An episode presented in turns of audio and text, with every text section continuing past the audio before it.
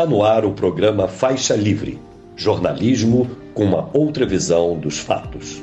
Olá, bom dia! Bom dia a você que nos acompanha nesta sexta-feira, 9 de junho do ano de 2023, para mais uma edição do programa Faixa Livre nesse pós-feriado. Muito obrigado a quem assiste a transmissão ao vivo aqui pelo nosso canal no YouTube, o Faixa Livre.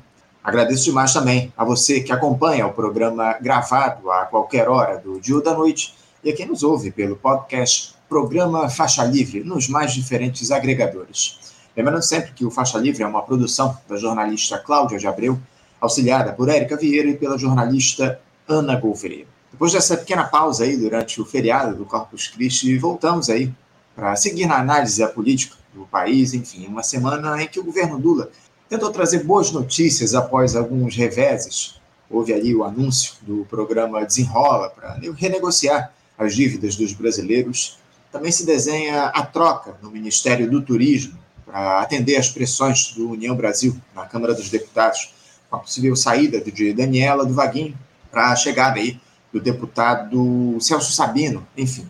Mas o fato é que um levantamento feito pelo Instituto IPEC, que é o antigo IBOP, mostra que houve uma oscilação para baixo da avaliação positiva do governo com a classificação ótimo ou bom saindo de 39% para 37%.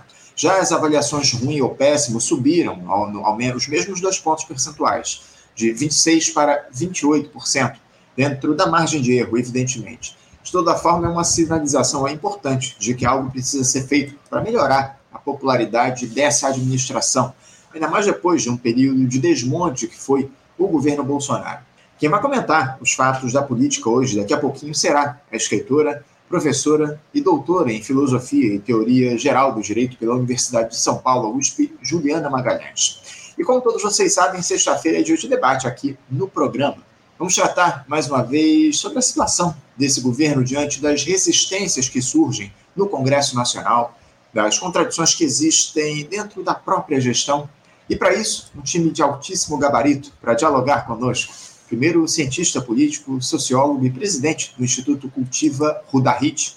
Também é professora de economia na Universidade Estadual do Sudoeste da Bahia, a UESB, e ex-candidata à presidência da República pelo Partido Comunista Brasileiro, PCB, Sofia Manzano, além do presidente estadual e membro da Executiva Nacional do Partido Verde, o PV, Roberto uma discussão importante aí sobre os rumos do país e as dificuldades que o Lula vem tendo para levar à frente o projeto que saiu vencedor das urnas em outubro passado.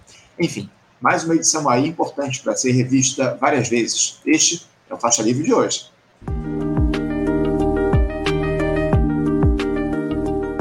E dando início às nossas entrevistas, eu saúdo do outro lado da tela a escritora professora e doutora em Filosofia e Teoria Geral do Direito pela Universidade de São Paulo, USP, Juliana Magalhães. Professora Juliana Magalhães, bom dia. Bom dia, tudo bem? Está me ouvindo bem? Ouço, ouço bem sim, Juliana. Eu te agradeço, Ai, te agradeço. Te agradeesso muito a tua participação aqui no nosso programa. Muito obrigado por você se dispor a conversar com a gente nessa sexta-feira, Juliana. Muito obrigado.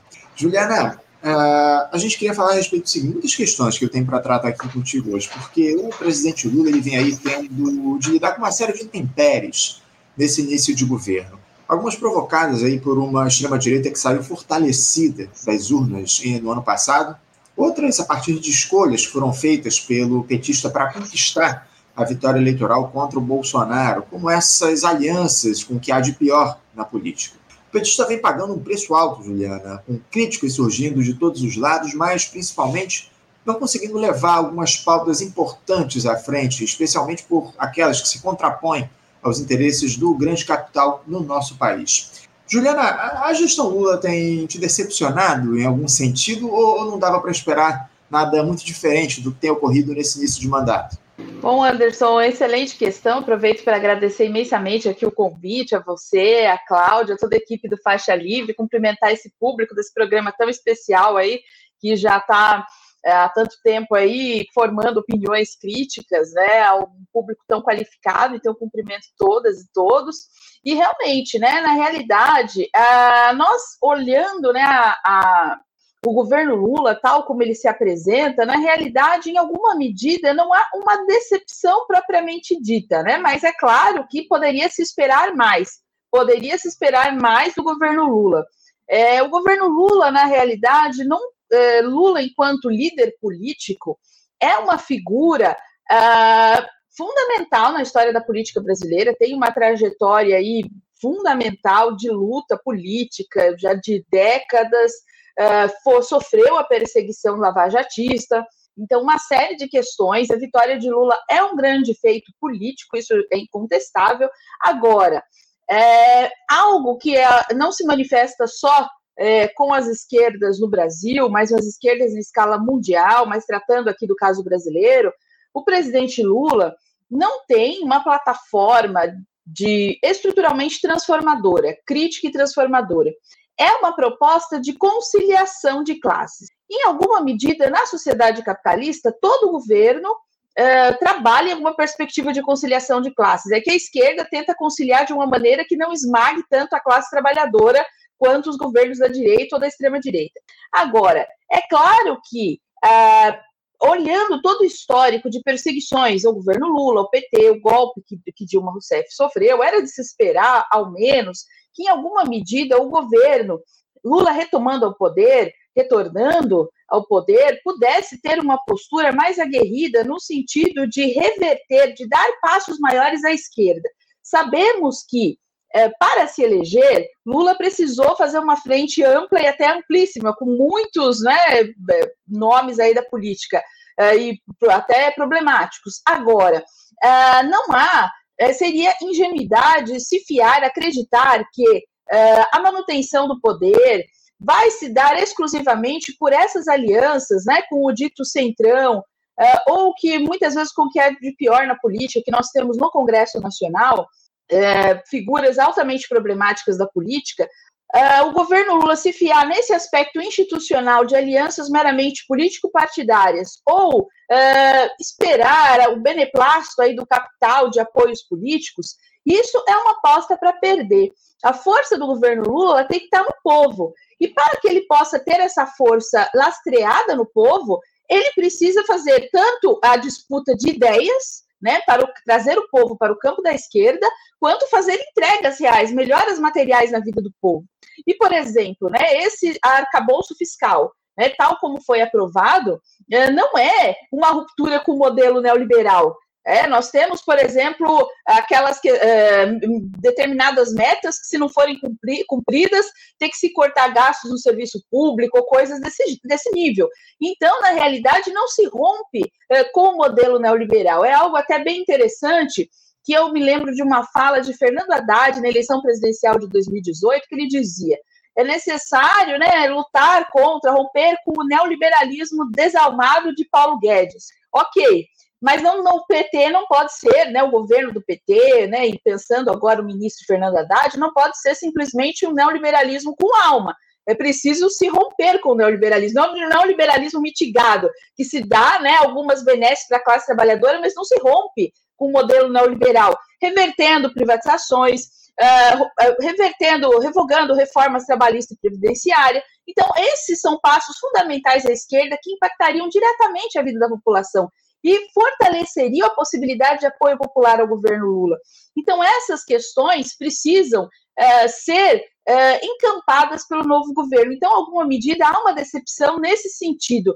Essa retomada de uma aposta na conciliação, confiar em figuras como, por exemplo, Arthur Lira, uma figura problemática da política, que relembra aí um, um certo Eduardo Cunha, em alguma medida, que é, não dá para se confiar nesse perfil político. Então, a aposta política do governo Lula, na minha visão, deve, estar, deveria estar, tanto na disputa de ideias, trazendo o povo para o campo da esquerda, porque a extrema-direita continua bombardeando a classe trabalhadora com toda sorte de absurdos, quanto também a necessidade de se entregar materialmente uma melhora de vida à população, melhora do serviço público, da saúde, da educação, uh, condições de vida à classe trabalhadora. Não é uma migalha aqui ou acolá, Claro que não temos esperança do governo Lula ser um governo estruturalmente transformador ou revolucionário, mas precisa dar esses passos. Em alguns pontos dá, mas em outros não tem a coragem, parece, necessária para dar esses passos que são fundamentais, inclusive, para a sua própria manutenção no poder. Ô, Juliana, a, a, disputa aí por corações e mentes não foi feita nem durante a campanha eleitoral. Essa é a grande questão. Essas as alianças foram construídas lá durante a campanha. Não, eu tenho comentado aqui que o Lula não foi às ruas em momento algum pedir o impeachment do Bolsonaro. A única aposta que foi feita foi pela via eleitoral. E a gente está vendo aí o que está colocado a partir dessas escolhas. É muito grave tudo que está colocando. Agora, o, o Juliana, para enfrentar algumas resistências aí de aliados, como o União Brasil, o Lula deve trocar a titularidade do Ministério do Turismo, lá, a Daniela do Vaguinho, saindo atendendo aí uma demanda do partido, do União Brasil, na Câmara dos Deputados. Cotado para assumir essa vaga é o Celso Sabino, deputado federal pelo estado do Pará e muito próximo ao presidente da Câmara, Arthur Lira. Ontem eu li um comentário, o Juliano, do jornalista e ex-deputado Milton Temer, que é comentarista nosso, inclusive conversou com a gente essa semana aqui no programa a respeito dessa questão, que me chamou muita atenção. Ele disse o seguinte: ele questionou o que, é que leva um refém de sequestro a se aprofundar na relação com o sequestrador, em uma alusão aí ao diálogo desse governo com o Arthur Lira. Juliana, a gestão Lula está fadada a se tornar dependente desse Congresso ao longo de todo o mandato? É, esse é o caminho, excelente questão, e fico feliz, Anderson, que nós temos uma convergência de divisões, né? Porque realmente, desde eu, a aposta do PT, né, a aposta do, de Lula, não obstante a sua importância política, ninguém contesta né, a importância da liderança política de Lula e da trajetória política. Fato é que, de fato, há uma aposta reiterada no aspecto institucional, numa esquerda institucional que não conclama as massas, de fato, a, a reivindicações, as lutas políticas necessárias para uma transformação social.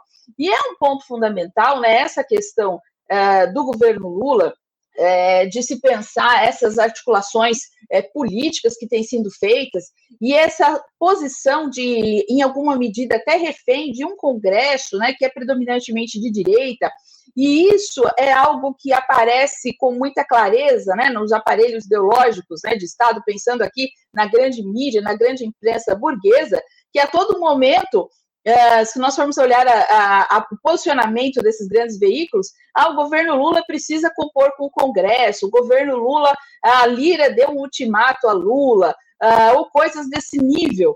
É, então, querendo de fato que Lula tenha uma postura quase que subserviente em relação ao parlamento. Isso a todo momento é reiterado.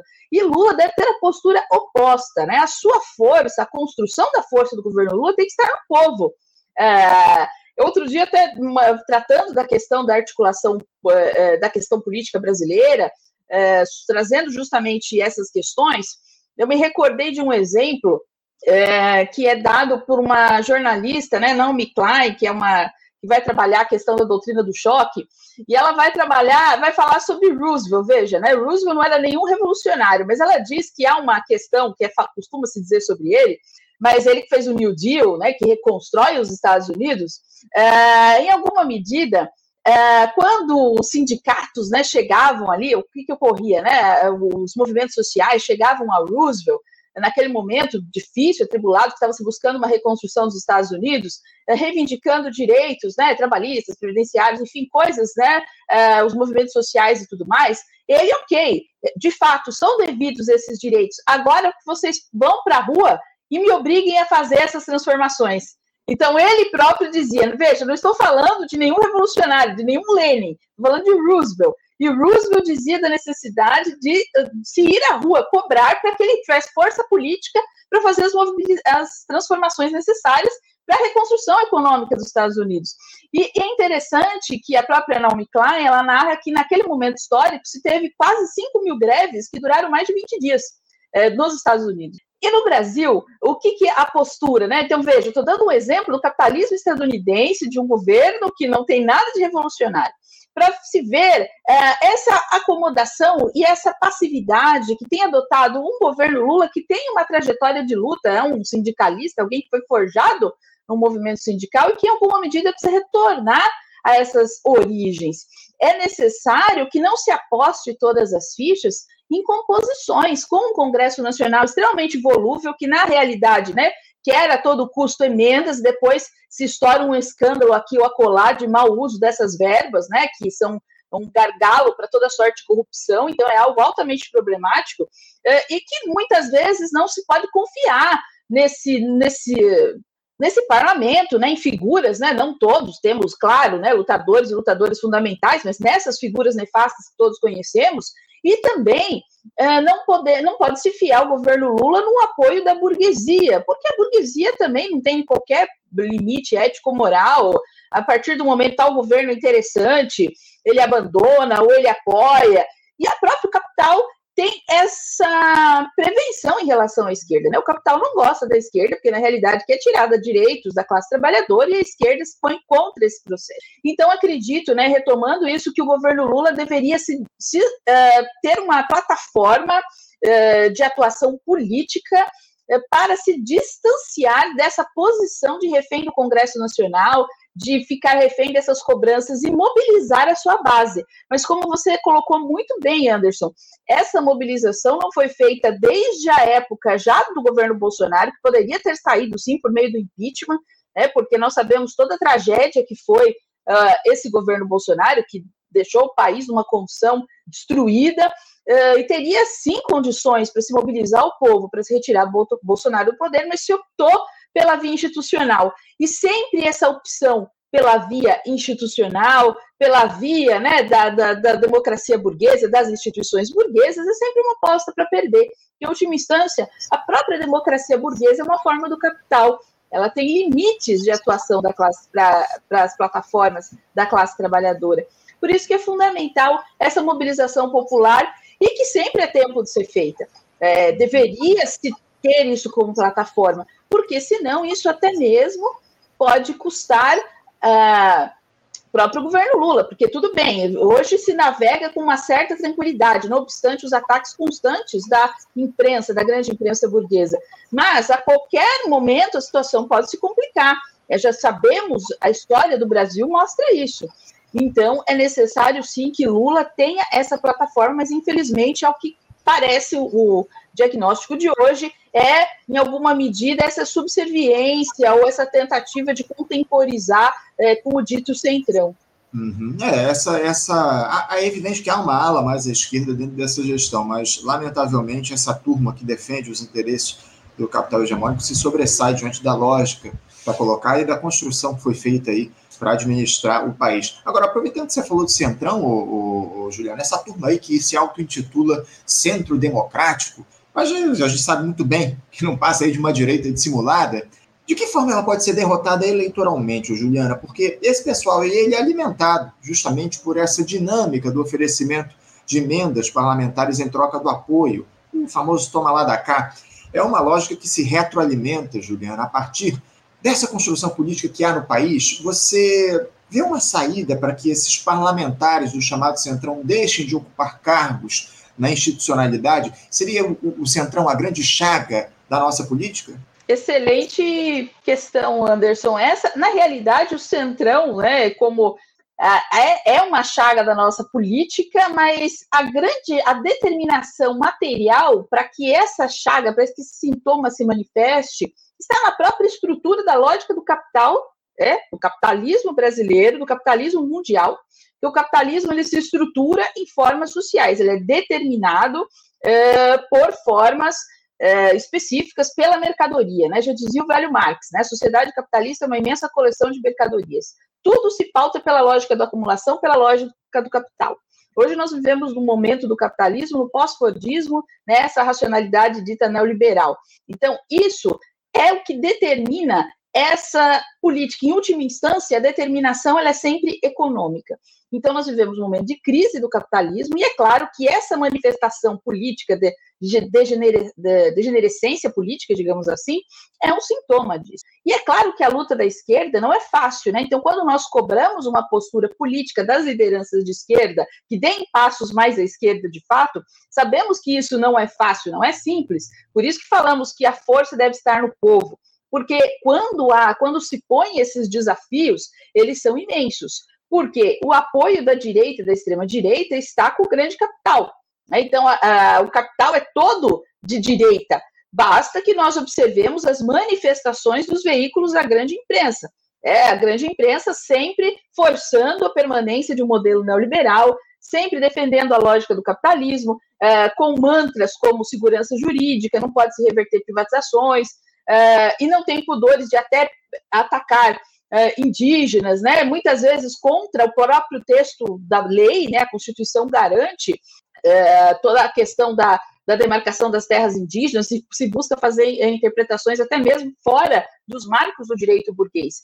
Mas essa é a grande questão, né? O capital ele não tem esses pudores de até mesmo se retirar a máscara do Estado de Direito quando é necessário.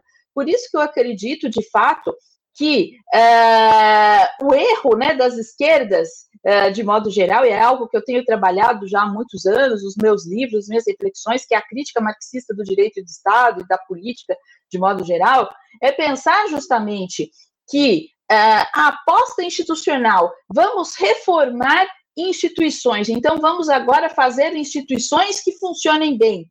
Isso por si só não garante, porque as instituições, o Estado e o direito são, em última instância, garantidores do capital.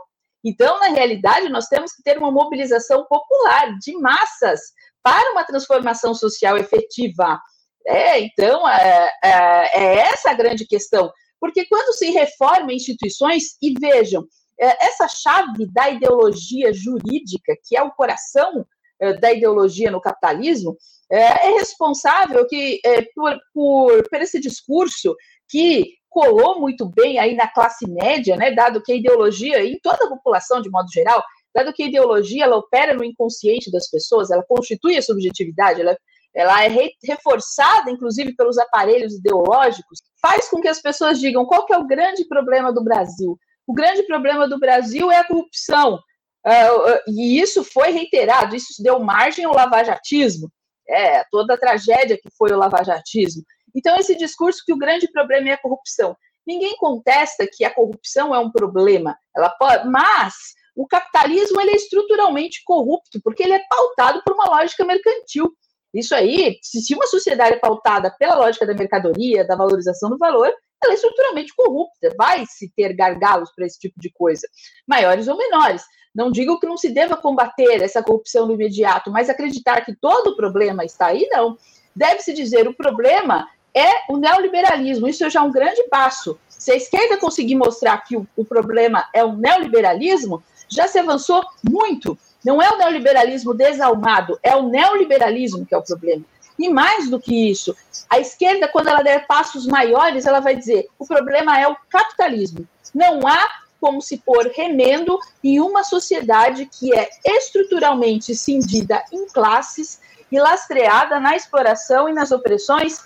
Inclusive, né, eu aproveito o ensejo aqui para falar, eu tenho uma obra que eu trato dessa questão, que é Marxismo, Humanismo e Direito, Althusser e Garrodi, que foi publicada pela Ideias e Letras, que trata justamente dessa questão uh, no âmbito, né, tanto com impactos para, os dias atuais, mas é uma discussão que ocorreu lá no âmbito do Partido Comunista Francês, com dois grandes pensadores uh, do marxismo, né, Roger Garrodilo e Althusser, Althusser, um dos mais importantes pensadores uh, do marxismo, e Althusser vai mostrar, olha, esse discurso do humanismo, esse discurso que acredita nas instituições, vamos pôr remendo, vamos falar de direitos humanos ou coisa do gênero, não ataca o coração do capitalismo. Não é um capitalismo com desconto. A luta tem que ser anticapitalista. Uhum. A luta tem que ser socialista. É, Althusser era, inclusive, um pensador que valorizava a retomada do termo ditadura do proletariado no sentido de luta, e as pessoas muitas vezes, quando se fala ditadura do proletariado, ficam horrorizadas, mas é ditadura, é para se contrapor esse termo justamente à lógica do capitalismo, que na prática se estrutura como uma ditadura da burguesia, dado que a capacidade de deliberação da classe trabalhadora é muito pequena. São questões residuais que a população pode deliberar de fato, mas não se pode deliberar sobre a propriedade privada, não se pode deliberar como se vai se distribuir de fato e como se vai transformar a estrutura social. É? Uhum. Então, é essa a grande questão. Uma esquerda que tem uma plataforma revolucionária. Isso foi objeto de discussão na esfera do marxismo, né? É uma discussão que surgiu lá no Partido Comunista Francês na década de 60, mas que se espalhou pelo mundo, enfim, no campo da filosofia, até hoje tem impactos no pensamento crítico. Que caminho nós queremos seguir? É pedir migalhas da, da do que é uh, do banquete do capital, ou queremos uh, uma luta socialista transformadora? Inclusive, essa gravura da capa do meu livro é justamente isso, súplica e luta, uh, feita por Alisson Mascaro, né? que caminho que a gente quer seguir? É o da luta ou ficar sempre pedindo a súplica? E hoje, até para suplicar, a esquerda tem vergonha. Não, mas isso não dá porque não tem dinheiro. Então, até a súplica é quase que se a classe trabalhadora tivesse na condição de um mendigo, que não pode nem pedir muito, porque se pedir muito também já está atrapalhando a refeição do burguês. Agora, o, o Juliano, esse é um tema que muito nos interessa aqui. Diante de uma, de uma classe trabalhadora cada vez mais atacada por essa turma do andar de cima, cada vez mais precarizada, enfim, tem que lutar dia após dia para manter o mínimo da sua capacidade, enfim, tem que a, a, subsistência cada vez mais dificultada. Como é que a esquerda pode mostrar de maneira didática para essa classe trabalhadora que o problema do país é o neoliberalismo, Juliana? Olha, a esquerda tem esse desafio né, de mostrar o problema do neoliberalismo e mais ainda, o problema que é o capitalismo. É, aí é o grande coração, porque só tem neoliberalismo que tem capitalismo. É, e só tem fascismo porque tem capitalismo. Porque é, uma questão que foi bastante colocada, e eu me recordo na, nas eleições, é a luta contra o fascismo, né? o bolsonarismo se semelhando a um fascismo, e aí a luta contra o fascismo. E muitos pensam assim: ah, o fascismo, o que, que ele seria? Uh, uma degeneração moral? Não, o fascismo é um sintoma do capitalismo. O capitalismo em crise, ele e gesta condições para que surjam movimentos de caráter fascista. E fascistização inclusive do tecido social, a própria sociedade se volta. E é interessante, né, que é um desafio e a, a extrema-direita percebe muito bem a necessidade da batalha de ideias, né? A extrema-direita percebe com clareza. Enquanto a esquerda vem com um discurso, digamos assim, paz e amor, não conflito, ausência de qualquer possibilidade de conflito, a extrema-direita vai colocar um discurso de luta, é, então é uma luta contra as instituições, o bolsonarismo é, que vai dizer está tudo errado, tem que quebrar tudo. Vejam, é, é uma luta que mobiliza muitas pessoas, porque de fato a grande massa da população realmente tem a sensação que está tudo errado. Até o pobre, ele acorda cedo para ir trabalhar, ele pega um trem lotado. Fala, meu, você está esse mundo, está tudo errado. Realmente nada tem jeito. Então a extrema-direita, às vezes, ela fala mais ao coração da classe trabalhadora, e às vezes é, vamos pensar nas igrejas, né? Uh, tivemos aí a Marcha para Jesus, coloca muitas vezes os problemas reais das pessoas. É um cara que é miserável e que vai na igreja para Jesus salvar ele da doença, da miséria, para arrumar emprego, ou coisa do gênero. E a esquerda muitas vezes vem com um discurso, aí a crítica até ao humanismo, esse discurso, não, nós temos que pacificar o país, é o amor, vai dar tudo certo. A extrema-direita parece ser um discurso, ele soa mais verdadeiro para a classe trabalhadora, ele soa, mas ele não é, ele, ele é mentiroso. Por que, que ele é mentiroso? Porque ele reforça as bases do capital. Então ele parece, né, ele fala, por exemplo, tomar o exemplo de Bolsonaro, ataca o Supremo, ataca o Congresso, ataca tudo. Mas é o cara que vai defender a propriedade privada, defender o capitalismo, é, morte aos indígenas, morte à classe trabalhadora. Então, é o, aquele que parece alguém que está fazendo uma, uma postura de enfrentamento, mas na realidade ele está reforçando as formas do capital. E a esquerda, muitas vezes, busca um discurso, um discurso paz e amor, de pacificação social ou algo desse nível. E não escancara as contradições a que a classe trabalhadora está submetida. E é isso que precisa ser escancarado. Então, é, é algo que o marxismo já nos aponta né, com tanta clareza, que não há bem comum no capitalismo. Existe bem comum, ah, vamos fazer algo que seja bom para. Não, algo que alguém. Ou, uh, se está bom para o burguês, para a classe trabalhadora, não está, enfim. Não existe bem comum. Porque nós temos uma exploração é, do, da classe trabalhadora, do trabalho, né? Marx já vai falar da extração da mais-valia. Então, todas essas questões, né, o mais-valor. Então, quando nós temos isso com clareza na nossa, quanto horizonte científico, de compreensão eh, social, isso, essa ciência precisa penetrar nas massas. É claro que a dificuldade é enorme para se fazer isso. Por que a dificuldade é enorme? Porque para que eu possa atingir as massas com um determinado discurso, se precisa de aparelho, né? Se precisa de aparelhos ideológicos. Eu falei de Althusser. E é o uh, grande filósofo do marxismo. Os aparelhos ideológicos, né, precisam, esses estão determinados também pela lógica do capital. Então, veja, enquanto nós estamos falando aqui para um público altamente qualificado, que nos escuta, que é um público expressivo, mas a grande mídia burguesa tem aparelhos que conseguem atingir milhões de pessoas. Então, essa batalha de ideias ela é muito difícil. É, é, em termos de rede social, se tem dinheiro para se fazer intencionamento de, eh, de mensagens, mas a esquerda precisa se mobilizar nesse sentido. Trabalhos de base é, que tem que ser feitos é, com a classe trabalhadora, e isso é fundamental. Trazer os movimentos que são fundamentais, né? o movimento negro, o movimento das mulheres, o movimento LGBTQIA, para criticar o capitalismo. Isso é fundamental, porque são bandeiras que podem nos fortalecer muito, porque, em última instância, é o capitalismo que é o patriarcado produtor de mercadorias, o capitalismo é estruturalmente racista, é xenófobo, é homofóbico, porque a lógica do capital gera essas contradições e essas cisões sociais. O capitalismo se alimenta disso. Então, esse tipo de discurso tem que estar presente. Como se faz essa batalha de ideias? Em várias frentes, né? desde a disputa da ocupação dos espaços das mídias sociais. Há uma proposta muito interessante de Alisson Mascaro, que é os centros socialistas, que as pessoas se juntarem e falarem de socialismo onde quer que esteja.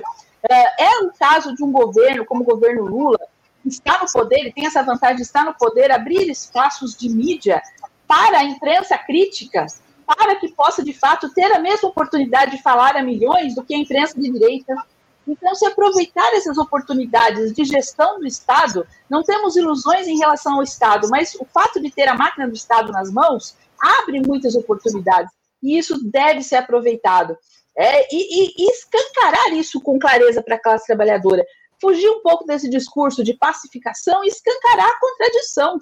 É, é, tem até um meme muito interessante que eu acho que a classe atinge muitas pessoas, né? Se mostra uma segunda-feira, né? Um metrô lotado, e aí se escreve: você não odeia segunda-feira, você odeia o capitalismo. Isso fica claro da pessoa entender, uma mensagem rápida, realmente, né? É fácil para o trabalhador, parece difícil atingir a classe trabalhadora, mas é simples porque a pessoa percebe a sua condição de explorado. Ele percebe o indivíduo que vai lá, que trabalha de entregador e chega lá para entregar um alimento, ele percebe o ar de superioridade da pessoa. E também não é nenhum burguês, é um outro trabalhador de classe média que tem pouco tempo para se alimentar e muitas vezes pede um delivery para comer, para continuar lá no seu home office ou no seu escritório, mas ele já se sente numa posição de superioridade em relação ao outro trabalhador e já olha com desdém. É porque ele também é desdenhado pelo seu chefe, pelo é, diretor da empresa. Então, vejam, é, todo trabalhador ele, ele, ele, sente essa posição é, de é, cisão social, isso ele percebe, está na prática material, só precisa ser escancarado, né? Ser trazido, é quase que um processo psicanalítico, né? A uhum. psicanálise, quando através do discurso ele traz para o consciente aquilo que estava no inconsciente. Então é algo que não é difícil. Quando nós olhamos historicamente, Lenin fez algo que parece assim, nossa, mas como que esse homem fez uma revolução num país como a Rússia? Ah, mas isso é no tempo do Lenin. Hoje é mais difícil. Gente, ele fez uma condição muito mais difícil do que hoje. Hoje ainda se tem espaço para falar mais dessas contradições, apesar dos pesares. Hoje se tem meios de comunicação, né, facilidade de comunicação muito maior.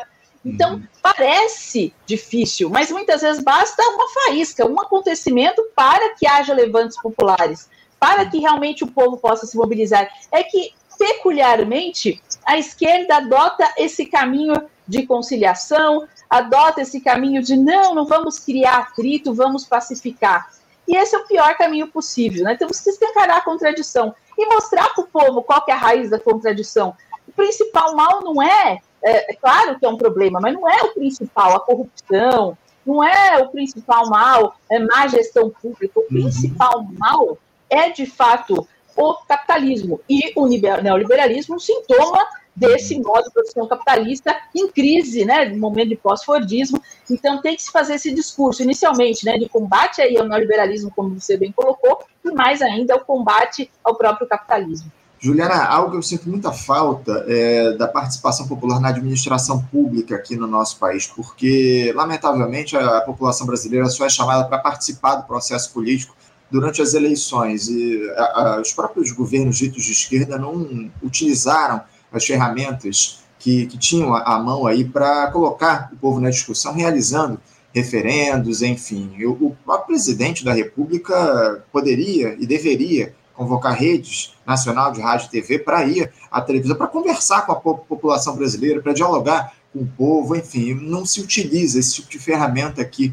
no nosso país. Isso é algo que, que eu tenho questionado muito ao longo dos últimos tempos, da participação popular na política do nosso país, na administração pública. Agora, ô, ô, Juliana, eu, eu queria aproveitar também que você, uma citação que você fez nessa tua última resposta a respeito do seguinte: o, o Jair Bolsonaro parece que vê aí a situação dele com a justiça piorando a cada dia que passa, né? Porque parece que a perícia lá da Polícia Federal no celular daquele ajudante de ordens do ex-capitão, tal do Mauro Cid, coronel, evidenciou aí uma, uma série de documentos, trocas de mensagens aí que comprometem o ex-presidente da República, inclusive uma minuta para decretação de garantia da lei da ordem, a GLO, que permite ao presidente da República convocar operação militar das Forças Armadas em situações de grave perturbação da ordem. Além disso, está marcado aí para o próximo dia 22, lá no Tribunal Superior Eleitoral, o TSE, o julgamento que pode levar à inelegibilidade do Jair Bolsonaro. Juliana, a gente sabe bem que a extrema-direita ganhou corpo no Brasil a partir da figura desse cidadão. Até que ponto um revés do Bolsonaro pode reduzir a força da extrema-direita no Brasil, Juliana? Esse autoritarismo que avançou no país depende ainda da figura do Jair Bolsonaro? É, essa questão é fundamental, né? Porque, na realidade, é, se pode é, reavivar esse antigo mito, não é impossível né, que o mito retorne, ou ele pode encarnar em outro corpo, digamos assim, esses anseios, né, que é, se lastreiam aí numa esses anseios da extrema direita que em alguma medida tem eco no tecido social brasileiro, né? Então nós temos questões desde as formas sociais do capitalismo, é esse capitalismo que está em crise nesse momento de crise do capitalismo que faz com que é, estruturalmente, né, nós temos, por exemplo, na história momento de crise do capitalismo, o fascismo. Né? Então, é, então, hoje é um momento, um caldo de cultura é, para isso. E o Brasil, a formação social brasileira, tem características específicas também que fomentam, né? Então, isso. Né? Então, é, historicamente também, temos características da nossa formação social. Então, esse caldo de cultura do conservadorismo, do reacionarismo, é, de protofascismo, ele está presente as condições estão aí. E como eu reitero aquela grande questão da esquerda trabalhar na disputa de ideias. Porque se não trabalhar na disputa de ideias, vai perder para a extrema-direita, vai, é sujeita a perder. É, porque a burguesia não gosta da esquerda, eu reitero isso, né? Vezes a esquerda tem a ilusão que a burguesia gosta da burguesia, não, a burguesia tolera, né? Enfim, tem limite ético-moral. Ah, esse governo está melhor para mim, o que, que eu vou conseguir nesse ou naquele? É assim que a coisa funciona. Então, na realidade, Bolsonaro ele pode ser uma figura descartável, ele não interessa mais, então vamos encontrar outra liderança, né? Eles já estão buscando. Uh, e ontem me chamou muita atenção um vídeo de Bolsonaro, no qual ele falou o seguinte, né? Ele chamou Tarcísio de capitão. Ele falou capitão Tarcísio. Então, como se estivesse passando o bastão em alguma medida, né? Seria. Então, a, a, a direita ela está procurando né, figuras, né? E veja, Tarcísio é tão uma figura também tão problemática quanto Bolsonaro. Teve na gestão Bolsonaro e, de, e, tem toda uma plataforma de privatizações, né? Então você vai querer vender assim, o Estado de São Paulo. Então é algo altamente complicado. É, então eles estão procurando figuras como Zema, então eles estão pensando em outro que pode surgir aí, alguma liderança parlamentar aí da extrema-direita, do nada, aí como Bolsonaro surgiu. Então isso Uh, não está, né, uh, o bolsonarismo, digamos assim, enquanto um movimento eh, pensando para além da figura de Bolsonaro, esse caldo de cultura protofascista ele está presente na sociedade brasileira ainda e pode se encarnar em outra pessoa, não depende de Bolsonaro. E, inclusive, isso remete a uma consideração que se fez que é bastante importante dessa necessidade de participação popular. Então, o povo poder deliberar né, sobre as questões, mas é importante que para é, é, que o povo tenha essa possibilidade de deliberação maior, se tenha também uma formação crítica da classe trabalhadora. Porque senão a classe trabalhadora ela vai contra os seus próprios interesses. Né? Você apoia a reforma da Previdência? Sim, o cara ele vai morrer se aposentar e ele vai dizer que apoia a reforma da Previdência. Ele pertence à população LGBTQIA, e vai contra o direito LGBT. Ele é mulher, ele é negro e vai contra o negro. Não, ah, eu sou negro, mas a questão de cotas é vitimismo, quer dizer, é coisas desse nível. Por quê? Porque a ideologia ela opera no inconsciente. Então, a pessoa bombardeada pelos aparelhos ideológicos com uma agenda totalmente neoliberal, porque isso é escancarado na grande imprensa, né? Eles não escondem isso. A imprensa hegemônica. Ah, o povão ele bebe dessas fontes e ele vai reproduzindo esse discurso. Então, por isso que precisa de uma formação crítica. Essa formação crítica é fundamental. É por isso a importância. A escola é um aparelho ideológico, por exemplo, né? A universidade também. Então, o fortalecimento do ensino público, porque é um espaço também que professores e professoras possam dar essa oportunidade de formação crítica às pessoas. Então, acesso à educação. É, então, a importância também no, na esfera escolar, a, a democratização da mídia, para que canais, né, como faixa livre, possam falar milhões de pessoas. Né? Por exemplo. Então, são questões assim, uma melhora material da condição de vida da classe trabalhadora é fundamental também, porque sem saúde, sem é, moradia digna, como que o uhum. indivíduo também vai ter condições de refletir, de pensar? É, fica muito difícil, porque ele está tão imediato, às vezes, de conseguir o pão de cada dia, que ele prefere, às vezes, ouvir o cara que vai falar que Jesus na causa vai salvar ele, do que, às vezes, ele enxergar a questão social. Ele prefere ficar uhum. esperando um milagre. É, porque o próprio Marx já dizia, né, que a religião é o suspiro da criatura uh, oprimida, é o coração de um mundo sem coração. E isso explica esse desespero das pessoas indo para a marcha para Jesus. Não se deve, uh, muitas vezes, as esquerdas falar, ai, credo, ou se recrimina. Você deve compreender por que, que as pessoas estão assim. As pessoas estão desesperadas, porque esse capitalismo em crise está destruindo a classe trabalhadora. Então, esse clamor, essa busca de religiosidade, é um sintoma do que a classe trabalhadora está enfrentando. Então, eu acredito muito no que você falou, eu acho que é fundamental, né, é, essa participação popular, mas para isso também se precisa formar criticamente as massas para que elas possam pensar um mundo transformado, falar de socialismo, né, não ser uma esquerda que não gosta da palavra socialismo, ah, vamos falar é, ser progressistas, não vamos ser socialistas, é bonito falar de socialismo, é uma, uma sociedade que é para todos, né, onde não vai haver uma cisão entre exploradores e explorados. É, essa luta tem que estar no nosso horizonte, inclusive por questões de sobrevivência. Até mesmo né, pautas que são fundamentais hoje em dia, como a questão ambiental, a questão indígena, é, passam pela transformação estrutural da sociedade. Não tem salvação para o meio ambiente no capitalismo. O capitalismo, ele degrada estruturalmente o meio ambiente. Então, os ambientalistas e ambientalistas que nos escutam têm que ter essa perspectiva crítica também, trazer essas bandeiras para a luta social transformadora. Isso. Professora Juliana Magalhães, muito obrigado pela sua participação conosco aqui no programa de hoje, abrindo as entrevistas nesta sexta-feira aqui no Faixa Livre. Agradeço demais a sua participação, uma alegria conversar com você aqui no nosso programa. A gente certamente vai ter outras oportunidades para dialogar aqui no nosso Faixa Livre. Professora, muito obrigado pela sua participação. Um ótimo final de semana para você. Um abraço, até a próxima. Muito obrigada, Anderson. Eu que agradeço. Um abraço para você e para sua audiência. Muito obrigado, Juliana. Até a próxima. Conversamos aqui com a professora Juliana Magalhães. Juliana Magalhães, que é escritora, professora e doutora em Filosofia e Teoria Geral do Direito pela Universidade de São Paulo, a USP. Falou um pouco aí a respeito dessa dinâmica do grande capital aqui no nosso país, das dificuldades que o governo Lula vem enfrentando para tocar seu projeto de governo. Enfim, muito importante esse papo com a professora Juliana aqui no nosso programa. Você, ouvinte do Faixa Livre, pode ajudar a mantê-lo no ar. Faça sua contribuição diretamente na conta do Banco Itaú, agência 6157, conta corrente 99360, dígito 8. Esta conta encontra-se em nome do Sindicato dos Professores do Município do Rio de Janeiro e região, o Simpro Rio, uma das nossas entidades patrocinadoras, mas seus recursos são destinados exclusivamente para o financiamento do nosso programa. Você pode fazer sua doação de qualquer valor, utilizando também a nossa chave Pix, que é ouvinte@programafaixalivre.com.br. Sua contribuição é fundamental para a manutenção desta trincheira progressista no ar.